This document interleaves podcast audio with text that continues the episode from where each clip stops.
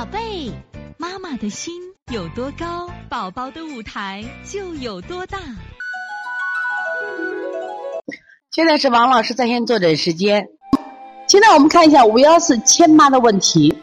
你好，王老师，孩子零岁咳嗽和刚起来咳嗽有黄鼻是怎么回事？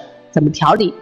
像这种很明显的有点儿的咳嗽，就分时段的咳嗽，一般情况下跟肺没有关系，因为在中医有一句话叫。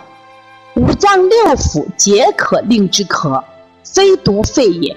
就是我们一说咳呀，会不会咳出肺炎呢？真的不是这样子，真的不是所有的病都是跟肺有关系，特别是咳嗽。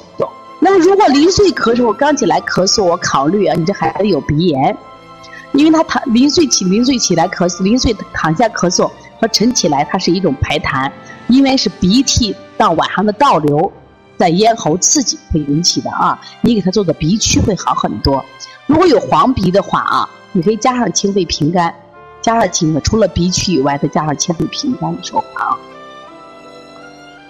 好，这节课我们又到说该说再见的时候了。每一次妈妈都依依不舍，王老师也是依依不舍，希望在这课堂分享更更多的知识。但是呢，时间是有限的，但是我想学习是无限。